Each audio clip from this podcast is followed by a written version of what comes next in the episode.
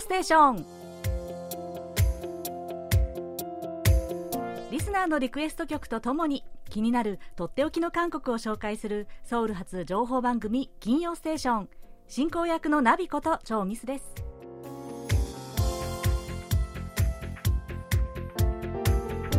リスナーの皆さんこんにちは。アニョンセヨ11月最初の金曜ステーションです。先月29日に起きたイテウォンの転倒事故で犠牲になられた方々へ深い哀悼の意を表します、えー、日本でももう、ね、連日放送がなされていて、えー、リスナーの皆さんもきっとよくご存知のことだと思います、えー、ハロウィンを目前にねロソウルのイテウォンで痛ましい事故が起きてしまいました。未曾有の死亡者の数とあと犠牲になった方々のほとんどが20代を中心とする若者層だったということで本当に韓国社会に大きなショックを与えた事件となってしまいました。きっと韓国だけでなくもう日本でもそうですし世界でもかなりね衝撃だったと思います。で明日で事故発生からちょうど1週間になりますがえー、事故の発生の原因の調査などはまだ進行中ですね。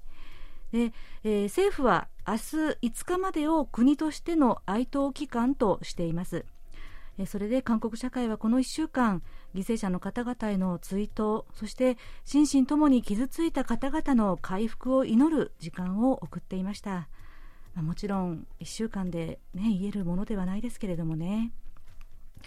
そういうわけで今日の金曜ステーションはイテウォンの転倒事故に関する話題そして悲しみを少しでも癒してくれる音楽を中心にお送りしたいと思います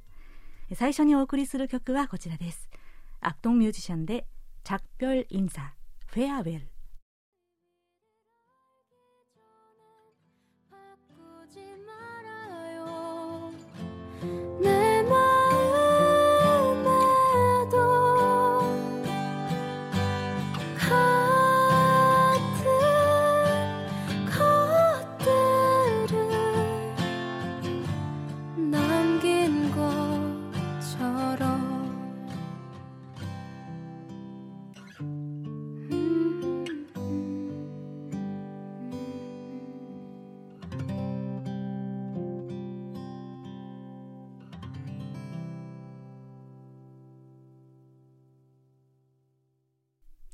お送りした曲はアクトンミュージシャンアンミューが2019年に発表した「着별인사フェアウェル」でした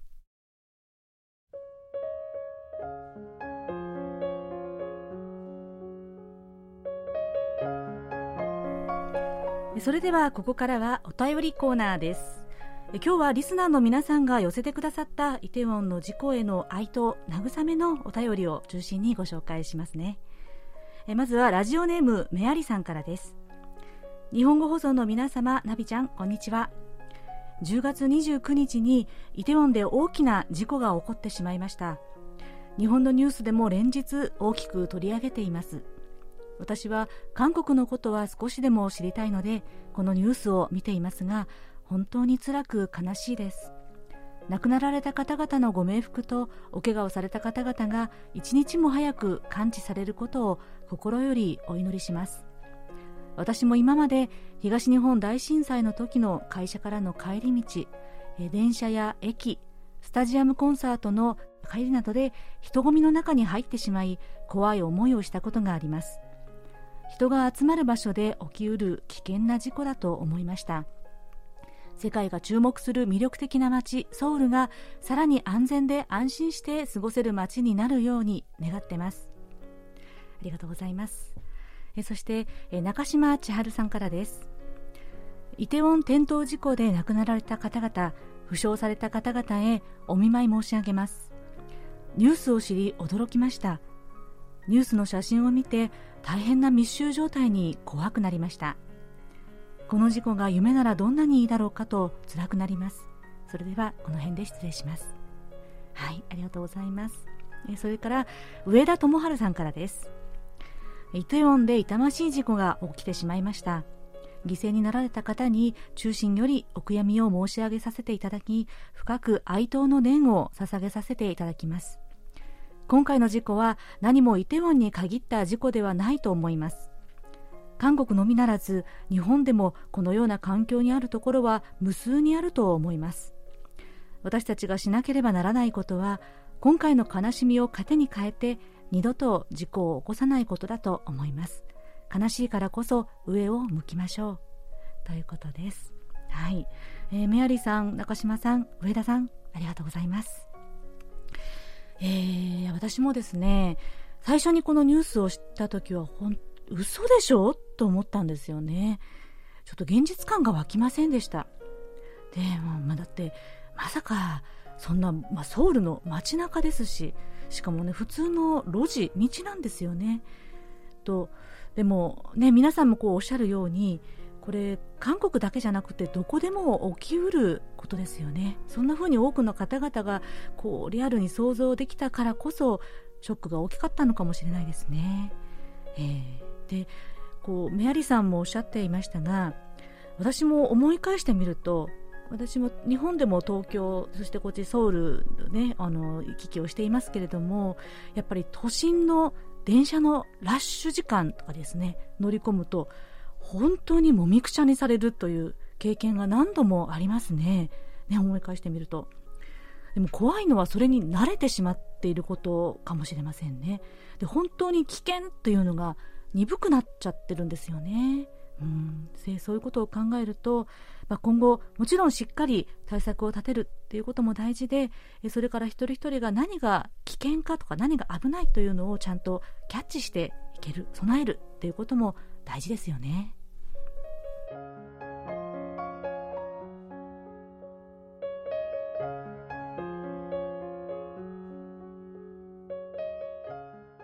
次は三重県の森本春樹さんからですこの度ソウル市において発生された極めて悲惨な出来事に際し心よりお見舞いを申し上げる次第でございます。私が今般の惨事を知りましたのは10月29日の夜 NHK 第一ラジ第一放送のラジオニュースを通じてでございました。ニュースを聞きびっくりしたというのが偽らざる気持ちでありました。として、えー、森本さんこう KBS 第一ラジオも通じて現地の様子伺い知れたということをですね、えー、詳しく書いてくださっています、えー、そしてお便りの続きです。えさて今後今般の事件についての真相究明などがなされるだろうと思います。真相究明責任追及はもちろんやらなければならないでしょう。しかし真相究明などが清掃の具と化しては困りものだとも私は思う次第でございます。清掃の具と化してしまうのは誰も望んでいないだろうと思うので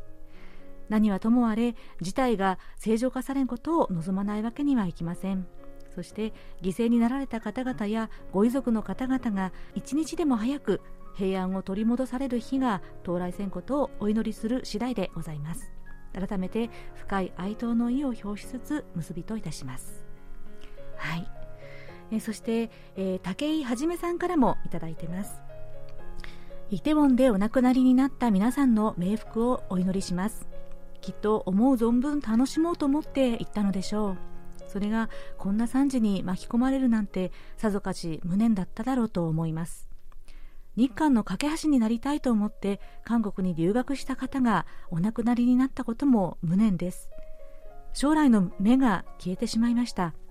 あちらに行っても日韓関係の架け橋になる人を見守っていただきたいと思います。合唱はい、えー、森本さん武井さん本当にありがとうございましたえー、森本さんはね、あの、KBS ラジオの韓国語の放送につないで、えー、現場の雰囲気も聞いたということでした。ね、本当にさぞかしびっくりされたでしょうね。えー、私はですね、当日ではなくて翌日の朝、ニュースで聞いたんですけれども、え実はですね、私は事故当日の映像をほとんど見てないんですよ。ちょっとね、見れなくてですね、うん、で文字での情報をね、まあ、記事を通じて読んではいるんですけれども、ちょっと映像を見てしまうと影響を受けすぎちゃうような気がしてね、うん、ただ、SNS とかを通じて、結構見てしまってすごくショックを受けてる人もね周りでも結構多いなと思います。皆さんは大丈夫ですか？えー、武井さんが触れてくださったように、えー、日本の留学生の方2人を含め、えー、外国の方も、えー、26人が犠牲になってしまいましたね。で韓国で本当にいろんなことを経験しながらこの日きっとね思いっきり楽しもうと思ってイテウォンまで繰り出したんでしょうね。うん。で遠くに離れていらっしゃる、ね、母国にいらっしゃるご家族を考えると本当に胸が詰まります。私も心の中で手を合わせてお祈りしたいと思います。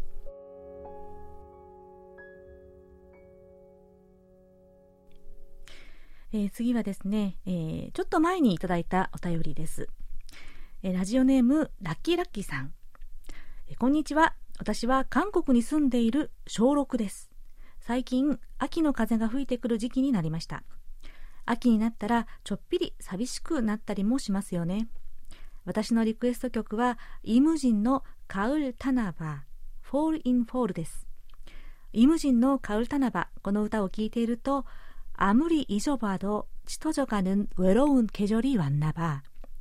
忘れようとしても深まる寂しい季節が来たという歌詞がありますこの歌詞は秋の寂しさが来る季節になったなっていう意味があって私が一番好きな歌詞ですとのことですはい ラッキーラッキーさん、お便りありがとうございます。ね、小学校6年生のリスナーさんからのお便りですね。とっても嬉しいです。いや、でもね、秋の寂しさが来る季節。で、この歌詞のこの部分が一番好きっていうね、ラッキーラッキーさん。すごく感受性が豊かなんだろうなって、うん、思いましたよ。えー、イテウォンの事故ですね、小学校の小学生の皆さんにもかなりショックだったんじゃないかなと心配してます。ね、ラッキーラッキーさん、もしも本当に少しでも不安だったりとか、辛かったりっていう気持ちがを感じたら、あの家族の方や周りの方にね、お話ししてくださいね。そして毎日楽しく安全に過ごせることを本当に願ってます。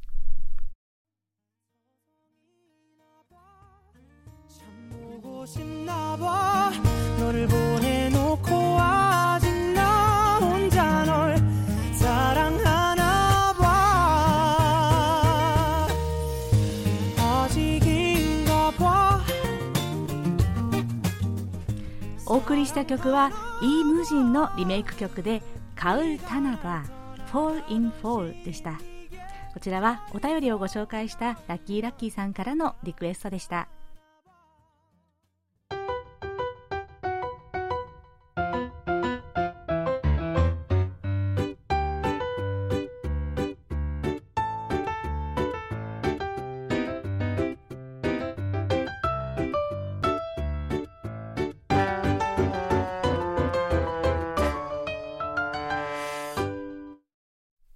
ソウル暮らしの音。今日このコーナーではイテウォンの事故に関連してこんな話題を取り上げたいと思います。えある新聞でこういう記事が出ていたんですがえセオル号からイテウォンまで20代を襲った恐怖の日常化という見出しです。えイテウォンの事故が起きた時に2014年に起きたセオル号沈没惨事を思い出した方が多かったようです。そしてメディアでも多く言及されていました。いずれも犠牲者の大半が10代20代の若者という共通点があります。この記事ではこのような具体的なエピソードを紹介してくださっています。25歳のファンさん。普段からよく訪れるイテウォンの路地が変わり果ててしまった様子を見て呆然としたと言います。ファンさんは8年前のセオル号沈没事故当時高校2年生でした。同い年の高校生250人が海に消えた。その日のショックが今も消えないのにまた同じように同世代の若者が100人以上亡くなるという事件を目の当たりにしなければならなかったんです。このように集団的トラウマを経験した世代がたった8年の年月を経て再び同世代の大型の惨事を目にするということはめったにないことだそうです。記事によると多くの20代が恐怖が日常になったと感じているといいます。いずれも高校の修学旅行とかそして誰でも遊びに行くようなソウルの中の中心地という若者たちの日常の中で起こったからです。自分もいつこんな風に惨事に巻き込まれてしまうかわからないという恐怖を心の片隅に常に抱えて生きるということですね。想像しただけで胸が苦しくなります。またセウォル号だけでなく社会的惨事として思い出されるのは1995年に起こった3分デパートの崩壊事故。手抜き工事で起こったこの事故で502人が死亡1000人以上が負傷あるいは行方不明になるという韓国史上最悪の惨事として記録されています。この事故の生存者のイ・ー・ソンミンさんが別の記事でイテウォン記事についてこうコメントを残しました。イーさんは韓国社会が未だに変わらず多くの死傷者の出る事故を繰り返していることに悔しさをにじませながら韓国は全国民がイカゲームの実写版を行わされているみたいだと言いました。韓国では未だに誰もがその危険にさらされているということです。今回のイテウォン事故については原因と真相究明が引き続きなされています。こんなことが二度と起こらないようにするためには必ず必要なことです。でも正直に言うと私は思うんです。二度と繰り返さないという言葉嫌というほど繰り返してきましたよね。それでもまたこんな惨事が起こってしまいました。事件が起こるたびに対策を立てたり法律を整備したりその一つ一つはもちろん重要なんです。でももっと根本的なところで変わらなければならないんじゃないかなと思うんです。私たちの暮らす社会が本当に一人一人の命を大切にしているのか。効率とか成長向上スピードという目標以前にちゃんと安全に暮らせるようになっているかということに政府もまた市民も真剣に向き合わなきゃならないんじゃないかなとそう思います。そうでないと大きな事故の対策をいくら考えても結局はその場しのぎになってしまうんじゃないでしょうか。もちろん大きな課題ではありますがそんな教訓を今回得たように思います。これまでの惨事で犠牲になりまた大きな傷を負った若い世代の方々に大人としてそして社会の構成員として申し訳ないという気持ちがあります。この事故を経てもっといろんな対話が生まれたらいいなという気が私はしています。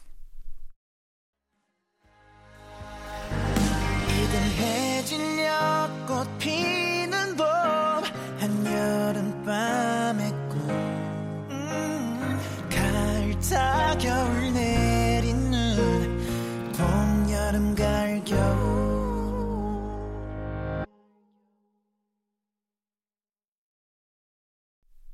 お送りした曲は杉原君江さんからのリクエストで今年4月にカムバックしたビッグバンの曲「ポン、ヨルン、カウル、キョウル」 春夏秋冬でした。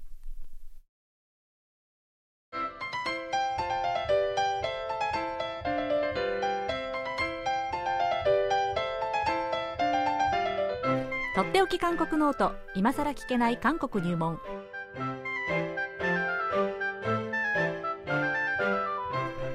国に長らく滞在され現在福岡大学人文学部東アジア地域言語学科准教授でいらっしゃる尾形義弘さんが韓国社会のどんな疑問にもお答えします。尾形先生こんにちは。はいこんにちは。はい、えー、日本でもね、はい、ニュース聞かれてますよね、はい、きっとね。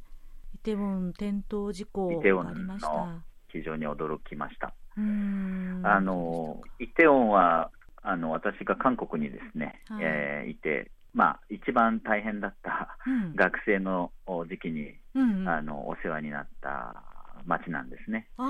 えー、なので、はい。えー、とても、あのまあ、現場もですね、うん、えー、とても詳しく知ってますので、うん、えー、やっぱり非常にびっくりしましたし、はい、あのやっぱりね、あの犠牲になられた方っていうのが、20代を中心に非常に若い人たちということで、うん、えー、まあ、韓国でも話題になっていると思いますけれども、大人の責任というか、うん、国のえー、責任っていうのをね、非常に感じるところだと。で、まあ、あの日本からの、えー、犠牲者もい。ますけれども、はい、やっぱり、ね、韓国のことが好きで、うん、えー、韓国に渡ってで、まあ、満喫している中で起きたこういう事故というか、うん、えー、っていうのを考えると、やっぱりですね、うん、あのとても私も、ね、大学で韓国のことが好きで勉強している学生たちに接している中でですね非常に胸が痛む思いです。そうですね、はい、本当にご冥福をお祈りしたいと思います。はい。はい、で今日はまああのちょっと話題は変わりますけれども、はい、質問が来ていますので、はい、えー、早速、えー、質問をご紹介します。はい、えー、東京都の細谷正夫さんからです。えー、先日韓国からポーランドに武器を輸出するというニュースが伝えられました。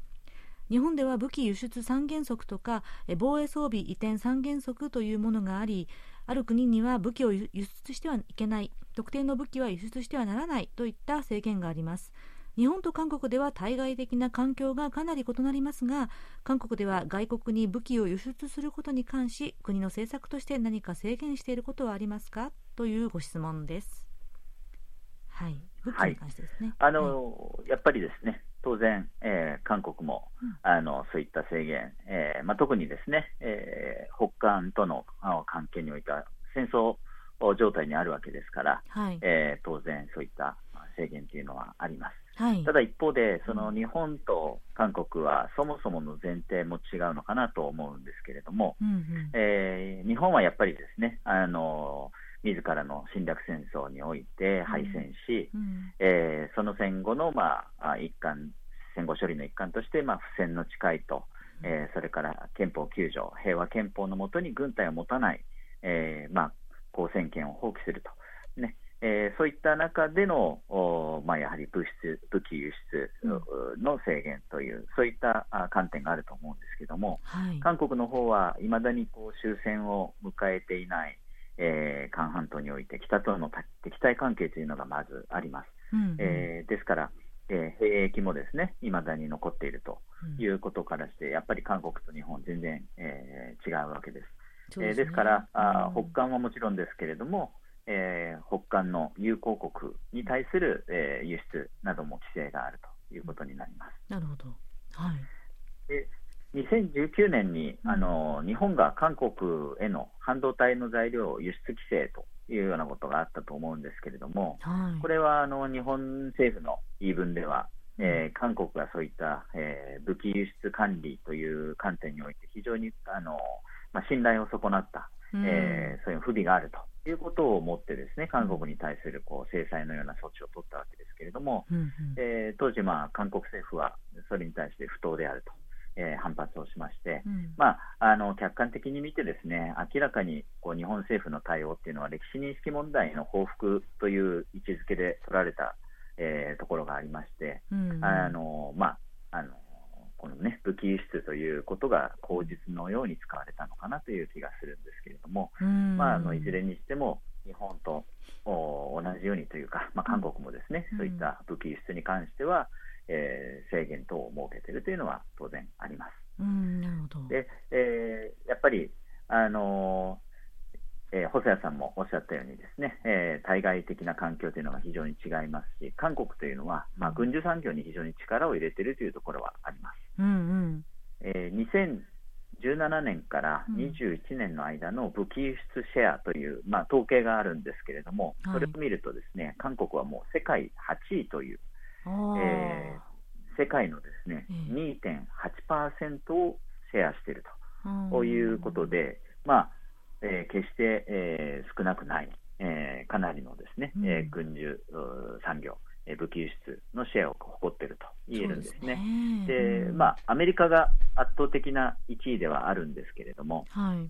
えー、その中で8位ということです。うん、えーで、さらに2021年にはですね、うん、えー、これ、あの前年比、えー、倍前年比にで倍増して70億ドル、うん、約1兆円の規模で、えー、武器輸出をしているんですけれども、うんうん、えー、今年ですね、うん、2022年は、えー、2年前の2020年に比べると3倍、えー、近くになって100億ドルを超えるんじゃないかというふうに見通されていると、おまあ、どんどんシェアを、えー、武器輸出を、えー、増やしているというようなところがあります。はあ、2年で3倍。で、えーはい、はい、そうですね、うん、でユン・ソンニョル政権もですね、うん、えー、世界今8位ですけれども、うん、3位から4位を目標にする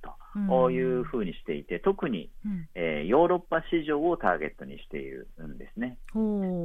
で、えー、先ほど、ね、ポーランドへの輸出という話ありましたけれども、うんうん、ロシアのウクライナ侵攻においてもですねウクライナに武器を供与しているこのポーランドにですね武器輸出を、うん、えー、まあ、大量に行ったということがニュースになったわけです。で、ね、韓国があその武器輸出シェアを高めているというのは、韓国はですね、えー、オーダーメイド型の輸出、えー、ということを、まあえーまあ、熱心にやっていると、えー、特徴であるというふうに言われているんですけれども、うん、えー、相手国の安全保障環境や、えー、財政状況、うん、産業構造などを、まあ、調査して、それに合わせてこう営業をかけていくと。で場合によっては現地企業との共同生産や、まあ、中古販売とか、えー、あるいはその財政状況によっては金融支援なんかもこうセットでですね提案していくというような、あまあ、積極的なこう営業をやっていて、うん、えー、それがその、まあえー、軍事産業、えー、軍需産業の、まあ、企業だけじゃなくてですね、うん、えー、政府があそういった国々に対する、まあ、特に途上国と言われるようなところに対しては、うん、経済援助と組み合わせた形で、えーまあ、交渉をして、えー、武器をこう売っていくというようなことをやっているそうなんですね。えー、でまあその軍需産業界隈ではですね日本も韓国に見習うべきだなんていう声もあるようなんですけれども、まあ、いずれにしてもそういった形で韓国というのは、えーまあ、日本とはですねやっぱりこう武器輸出をこう抑制しなきゃいけないということよりもむしろ国の力を、まあ、誇示するためにあるいは国の力を、えー、高めるために軍需産業にも力を入れていくという、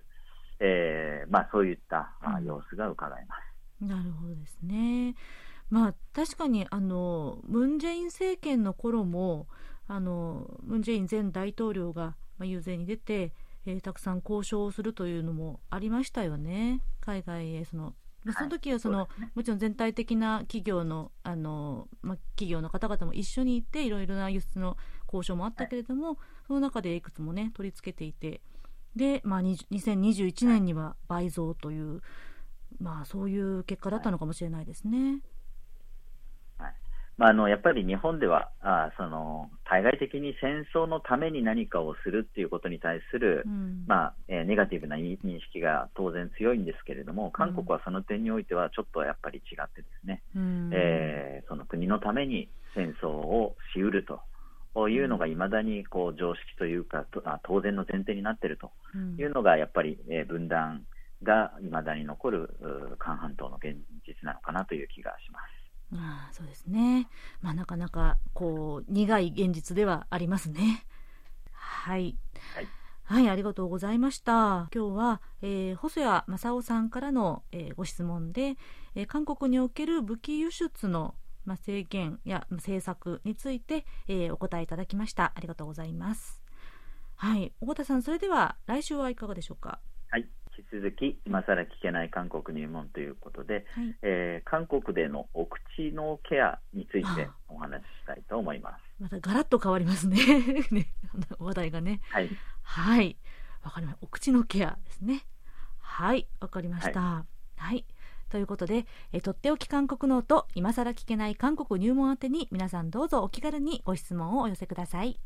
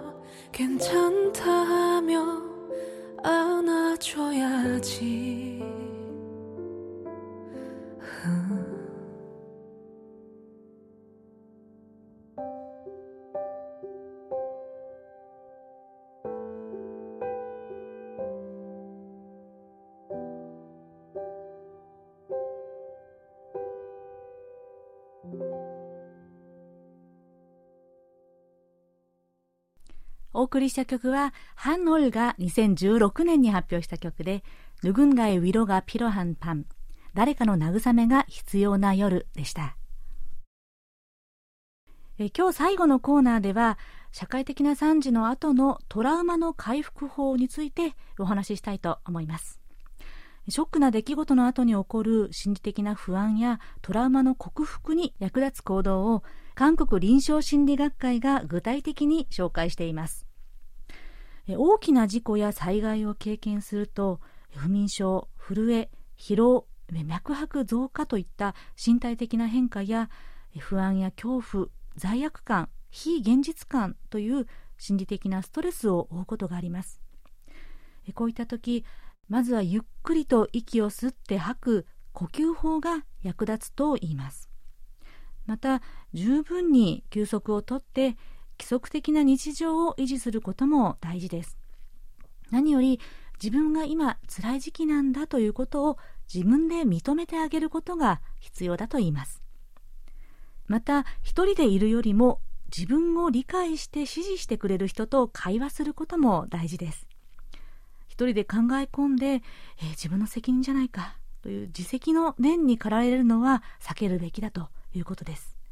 これは直接的にも間接的にも被害を経験した人に言えるかもしれません。決してあなたのせいじゃないんだよということを自分自身にも言ってあげてほしいです。また事故に関するニュースや SNS などを通じての情報に没頭しすぎるのも避けるべきだと言います。周りに心理的ストレスを抱えて辛い人がいる場合とことん耳を傾けて話を聞くこと。また専門家のカウンセリングを進めることも大事だと言います。どれも当たり前のことのように思えるかもしれませんが精神的に不安定な時ってなかなか思い至らないこともあるかもしれません。こういった情報が今辛さを感じている方々の癒しに少しでも役立てばと思いご紹介しました。ではそろそろお別れの時間です。クロージングは IU のイルメゲ名前へ遠く離れて静かに忘れられていくあなたの名前を覚えているよ何度でもその名前を呼ぶよというリフレインがとっても心にしみる歌です。それでは IU が2017年に発表した曲「イルメゲ名前へ」をお送りしながら今週の金曜ステーションお別れです。お相手はナビこと超ミスでした。それではまた来週お会いしましょう。アンニョンヒゲセよ。